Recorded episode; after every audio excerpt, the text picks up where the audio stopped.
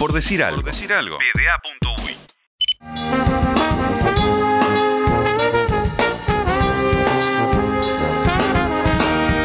Se ha dicho, hemos dicho, que el deporte es de los hinchas, y es cierto.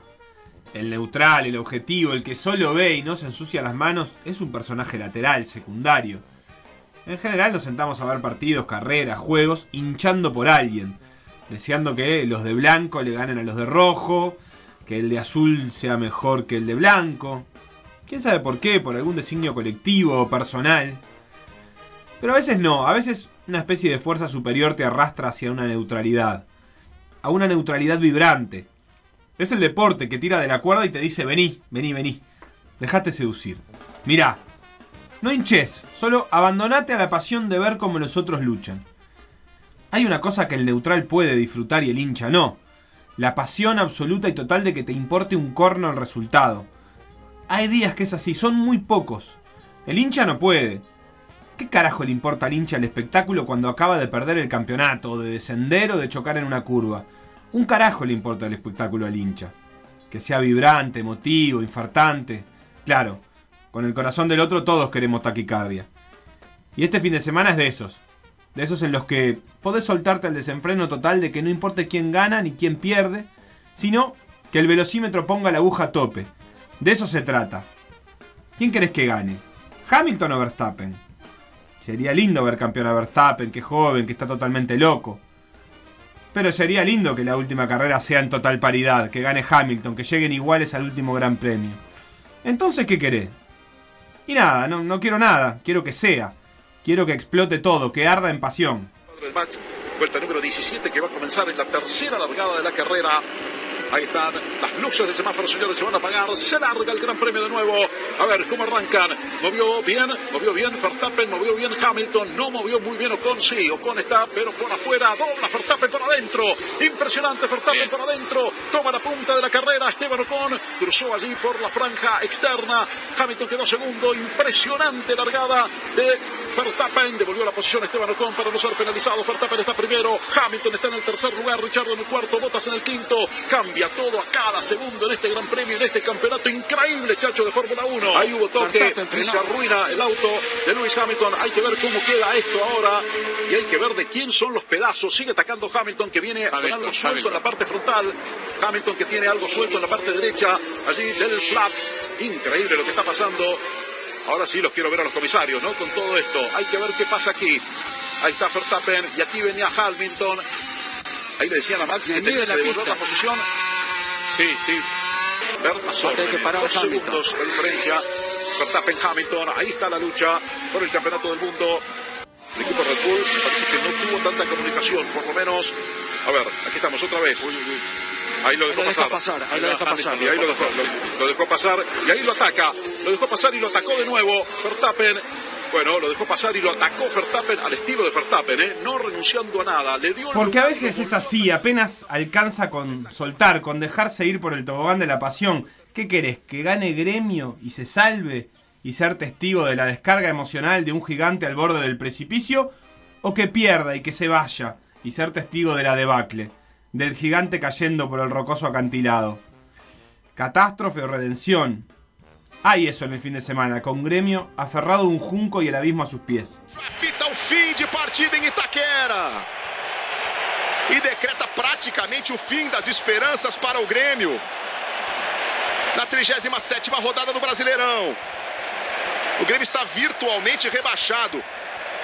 Para a Série B tem uma situação muito difícil. Para a última rodada. Tem que torcer contra o Cuiabá, torcer contra o Juventude. Torcer contra o Bahia, depois na última rodada uma combinação de resultados. Além de vencer o Atlético Mineiro. Tampoco vale la pena hinchar por nadie en Chile, solo dejarse ir, aunque el desenlace sea distinto. 2 a 0 a los 85 minutos y descenso garantizado para la Universidad de Chile. ¿Cómo que desciende? ¿No? ¿No salió campeón de algo hace poco? De la Sudamericana, de Chile, de algo. Y eso tampoco garantiza nada. Pero es raro ver a la Uchi así, perdiendo 2 a 0 a falta de 5 minutos y necesitando ganar. Pero los milagros existen, suceden. Y suceden en Chile. Les cuenta la Uchi y se sigue yendo al descenso. y empata la Uchi y sigue teniendo el descenso entre sus planes. Y gana la Uchi y se salva. Y todo eso en 5 minutos. Pelota. Junior Fernández. Histórico Junior. Histórico Junior.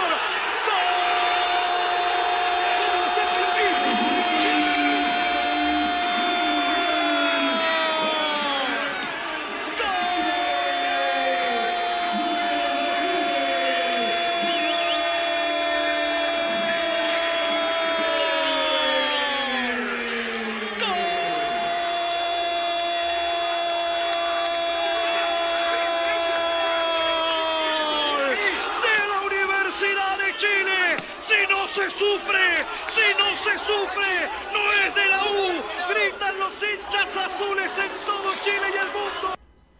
En San José de Mayo hierve el pueblo. Es, rara la definición, eso hay que concederlo. El partido termina 2 a 0 y el alargue empieza 0 a 0. Pero ahí está, la OFI brilla. El Casto Martínez La Guarda se planta ante el público con sus mejores ropas y son hermosas. Son locales sin dejar de ser perfectas. Las tribunas explotan como casi nunca en todo el país. Todo con fabula para ser hermoso. Si hasta los apellidos son lindos. Estaría orgulloso Fontana Rosa. Martiarena, Casaña, Bataglino. Esos son apellidos. ¿Qué va a volar García? Eso diría el negro. Y San José es campeón una vez más. La cuarta. Y a los 10 segundos de que terminó ya un jugador tiene la copa en las manos. Los protocolos son para los otros, dice el central. Y quien la agarra se llama Hernán Delgado. Y se escribe sin H, porque todo es perfecto en la final de la OFI. La gente invade, todo sale bien, festeja el pueblo, todo es perfecto. Porque lo pintoresco no tiene por qué ser lo malo. Y ahora Central tiene en el zapato derecho de Maximiliano Britos el título del interior. Si anota, se termina. Si no seguimos, le va a pegar Maximiliano Britos. Tensión en el Casto Martínez La Guarda. Viene Britos. Llegó.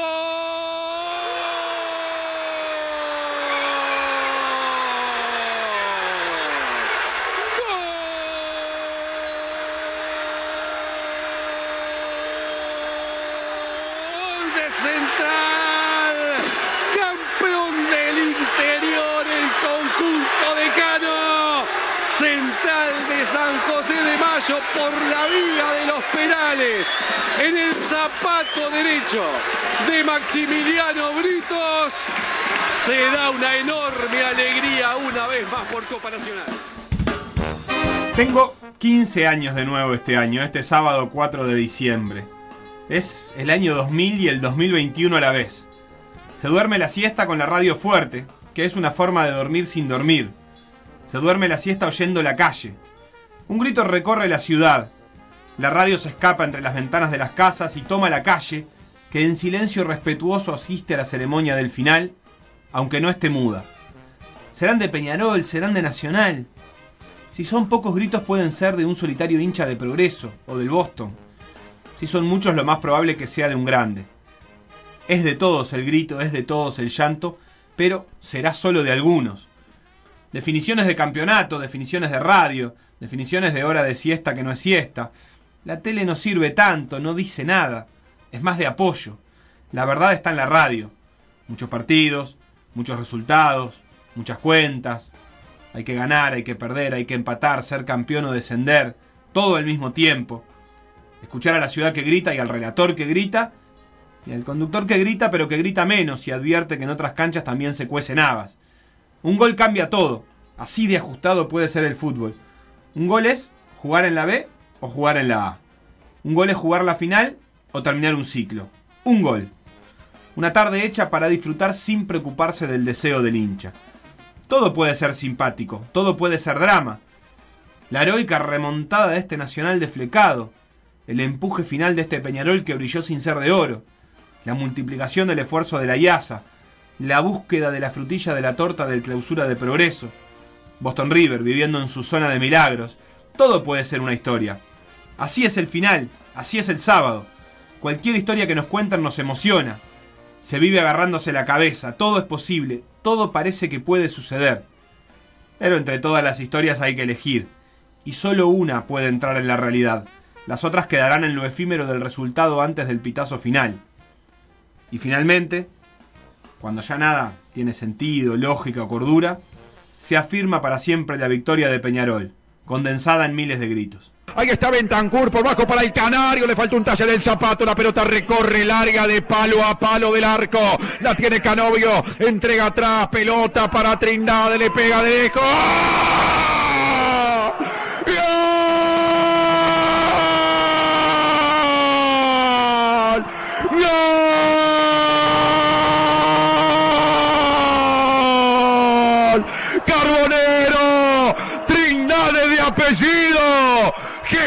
De nombre. Una aparición milagrosa en la hora del partido. En un final de partido de infarto. En un final de torneo de infarto. El milagro se hizo rebote. Peñarol gana el partido en el minuto 94 de 96. Un final infartante. Jesús Trindade. Hubo milagro en el campeón del siglo. Y mirá si ese infarto hubiese sido en silencio. Por un momento imaginé este partido sin público y me puse muy triste. Pero no, no fue así. Los hinchas del estadio se vuelven efervescencia. Y todo está en orden en el mundo del deporte. Con los hinchas en las canchas, los espectadores disfrutando, los jugadores jugando y la radio, siempre la radio, acompañando. Y esta es la fiesta.